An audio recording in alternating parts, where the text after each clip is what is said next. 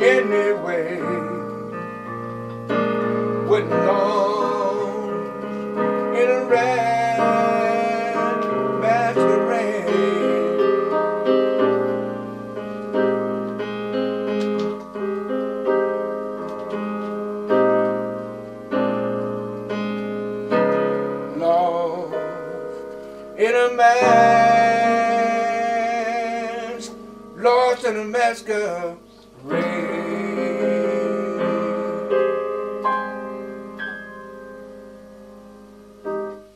Und was heißt eigentlich Mud Flaps? Das war nur Schmutzfänger.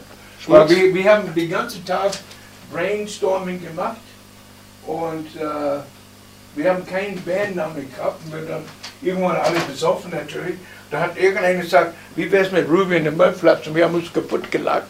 Und das war die Band. Wir waren alle auf den sogenannten Jazz-Rock-Trip. Aber sobald ein schwarzer Sänger Frontman war, hieß es automatisch Soul entweder Marienkäfer und Domus, die von auswärts, also die amerikanische Großkonzerte, die waren alle in da gelandet. Wir haben also gejammt, also da kam äh, damals, wo P äh, Tina Turner ihr, ihr äh, Comeback gemacht, der ersten Comeback hat sie in, in der Alabama-Halle draußen gespielt, da in der Kaserne draußen, wo früher Kaserne war, gespielt und äh, Patrick Gammon war ihr Pianist, genau. Wir waren sehr gut befreundet. Und äh, wir haben sogar im, im Fuchsbau seinerseits gewohnt, in verschiedenen Etagen. Aber der äh, kam im Marienkäfer mit der ganzen, mit der Background-Sängerinnen, zwei da, zu dritt. Und wir haben da gespielt ein Stück von äh, Larry Graham. Und auf einmal, ich war da am Jammen und nichts mehr mitgekriegt. Auf einmal höre ich dann diese Stimme. Dann sehe ich auf, da steht Patrick Gammer auf der Bühne. Und es war eine der schönsten Gigs überhaupt. Ne? Ich bin genau am 26. Mai 1970 angekommen, 11.30 Uhr. Und dann bin ich in München mit den Soldaten, also mit dem MP oder was ich, ich weiß nicht mehr, wie das heißt, äh, haben die mich abgeholt und dann sind wir dann in die McGraw, weil die McGraw-Kaserne, da in die Cincinnati-Straße, Cincinnati -Straße, das war der äh, äh, Krankenhaus, weil ich war ausgebildeter Zahnarzt, Zahnarzthelfer. Ja, ich war in der Zahnarztklinik, in dem Krankenhaus, Bundeswehrkrankenhaus ist es jetzt. Und äh, da bin ich da hingekommen und nach ein paar Wochen, da war so ein altes Klavier in dem Tageszimmer. Da bin ich da vorbei und habe geklimpert und dann, äh, weil ich, ich bin erst seit ein paar Jahren richtig Pianist. Ich bin ein gelernter Sänger. Mein äh, äh, Bachelor ist in Singen. Und äh, da kommt ein Typ rein und sagt, das klingt nicht schlecht, ich kenne eine Band, den Sänger suchen. Hättest du Lust vorzusingen? Und da, das war, ja, drei, das war noch im Sommer 70. Und dann ist ich, bin ich mit ihm gefahren zum Tirschplatz, also in der Nähe von Tirsch, Isar Torplatz, Tirschstraße, da war ein Laden, ein Laden namens Tabarin. Und er hat mich dahin und da spielte eine gewisse äh, George Green. Da war Jimmy Jackson, der Keyboarder, George Green als Schlagzeug spielt. Ein Fritz Streiter und dann später äh, ist da, hat dieser Posten der Lothar Maid übernommen. Lothar Maid war der Bassist von Amandül. Und, äh, und dann war, war noch Jimmy Jackson, Joe Quick war Gitarre.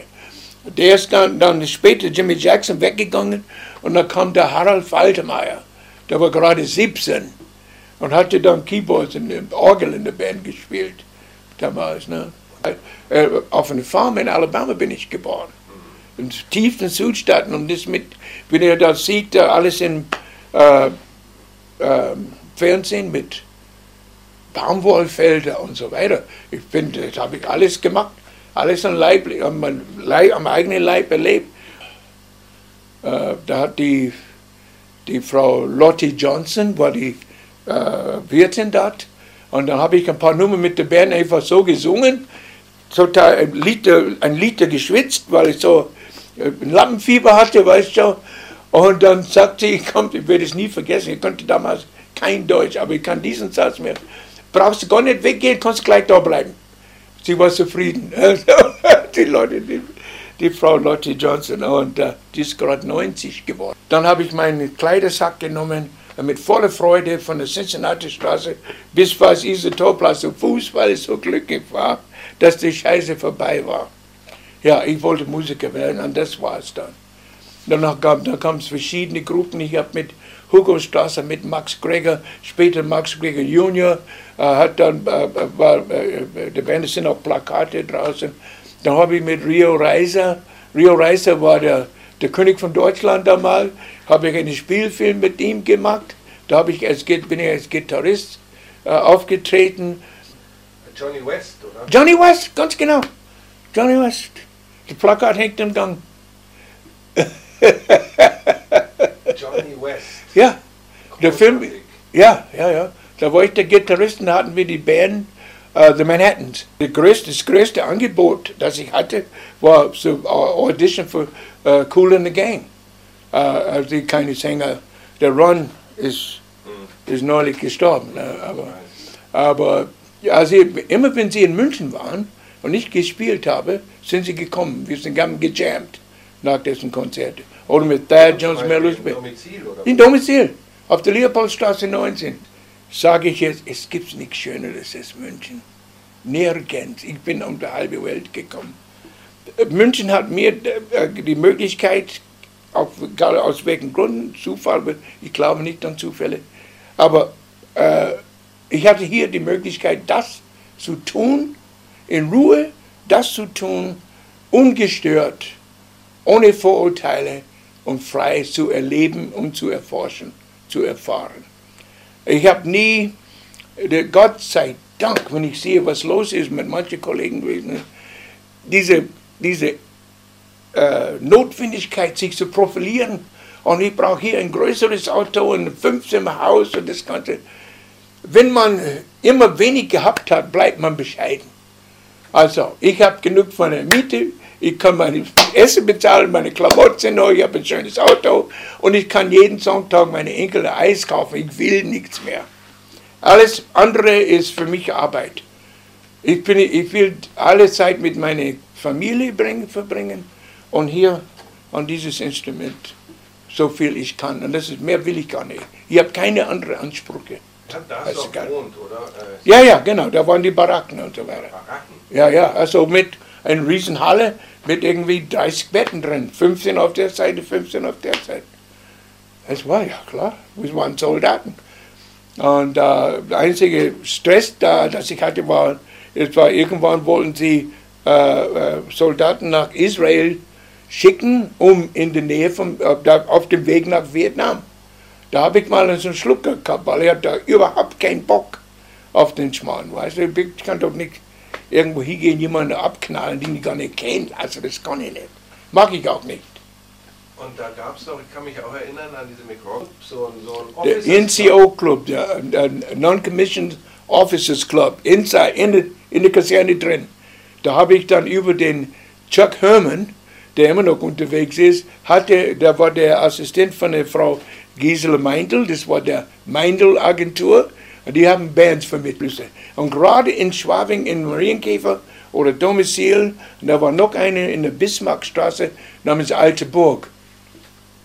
Ja, und dann war Jazzstube an der Herzogstraße, wo jetzt der Wassermann drin ist. Ja, es war viel, viel, viel. Man kann nicht alles haben. Man kann nicht den ganzen Tag kiffen und saufen. Ne? Das geht nicht. Das kann nicht. Das geht nicht. Ich weiß, ich habe es versucht. Es geht nicht. Dann hört man auf. Verstehst? Stell dir vor, Michael Jackson mit all seinem Ruhm, all seine, der hat jeden Tag eine neue Nase gehabt, wunderbar. Aber der ist noch nie im Augustinerkeller gesessen mit einem schönen frischen Maßbier und einem Steckelfisch und der Brezen. Das hat er noch nicht erlebt. Verstehst du? Okay, ja, ja, okay. Schöner Vergleich. Ich habe Angst davor. Was ist das? Schule Mike, I'm sorry, man. ja, also damals, es war, es war leichter, damals in eine Band zu spielen, weil es so viele Clubs gab.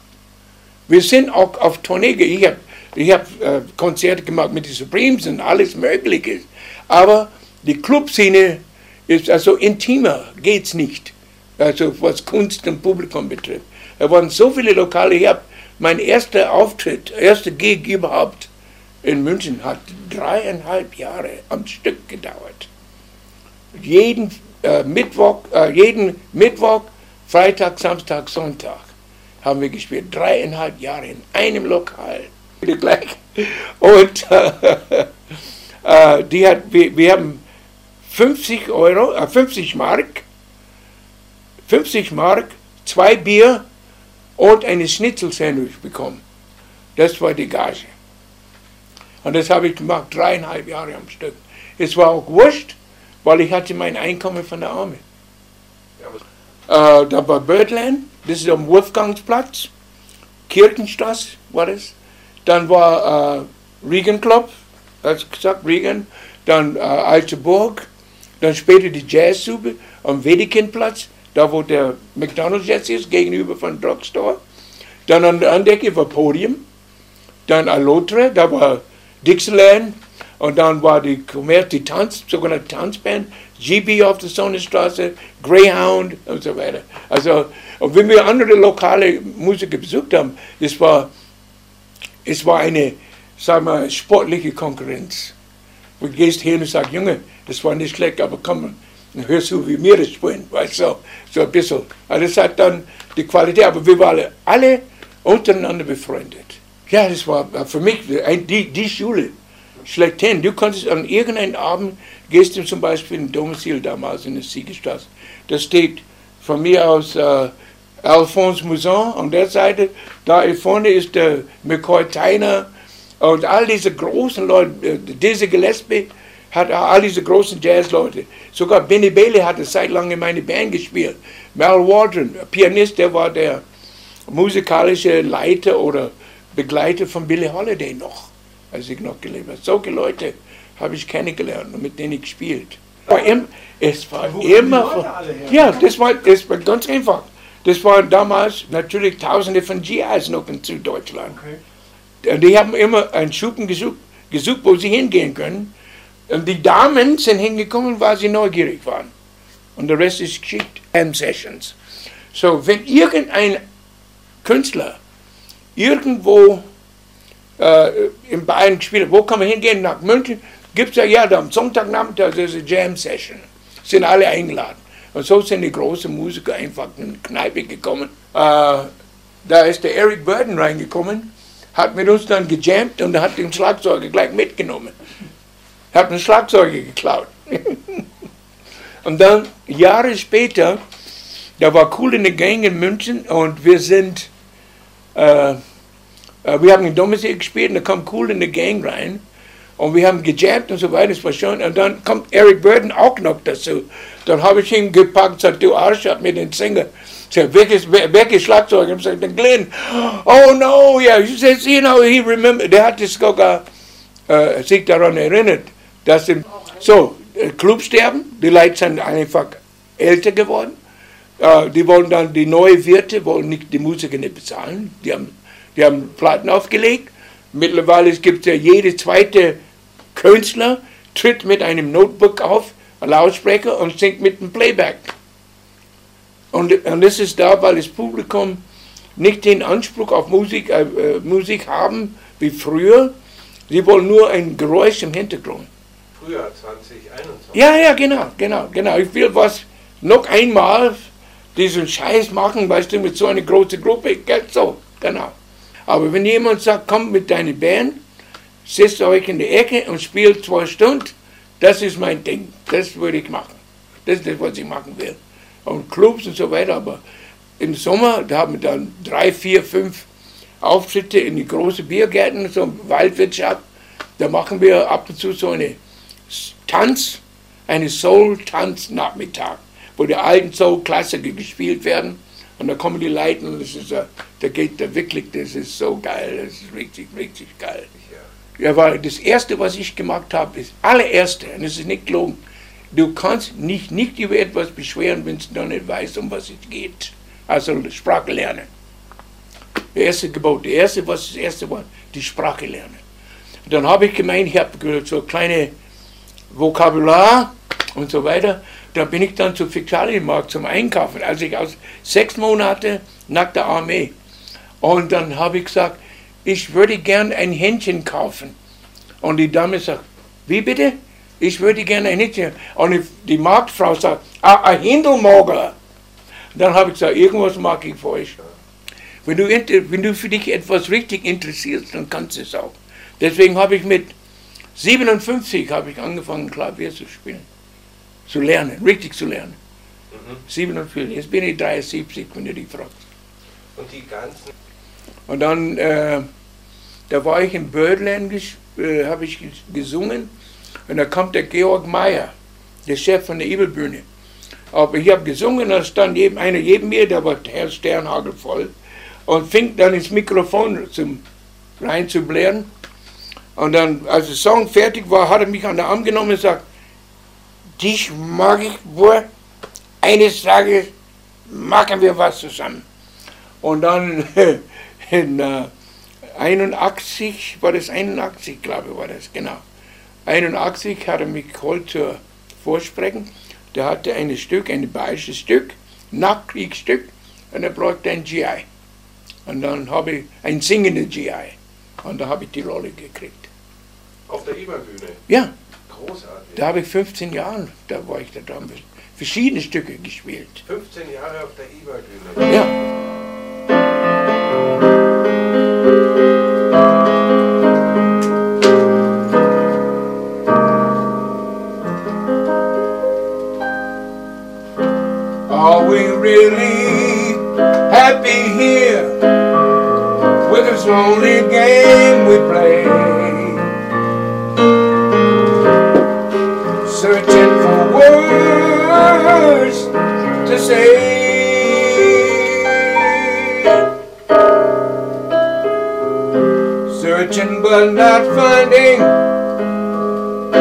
Understanding anyway. When lost in a man, lost in a masquerade.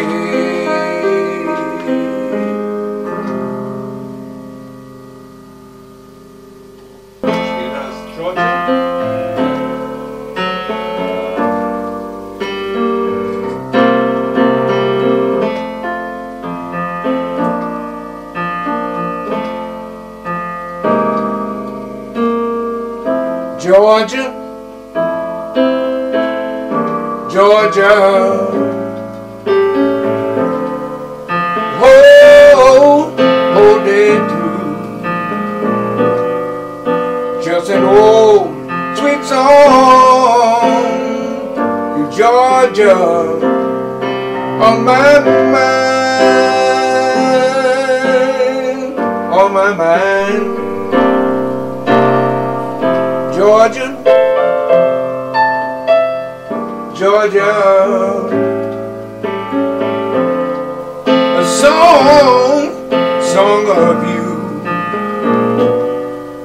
comes so sweet and clear, like moonlight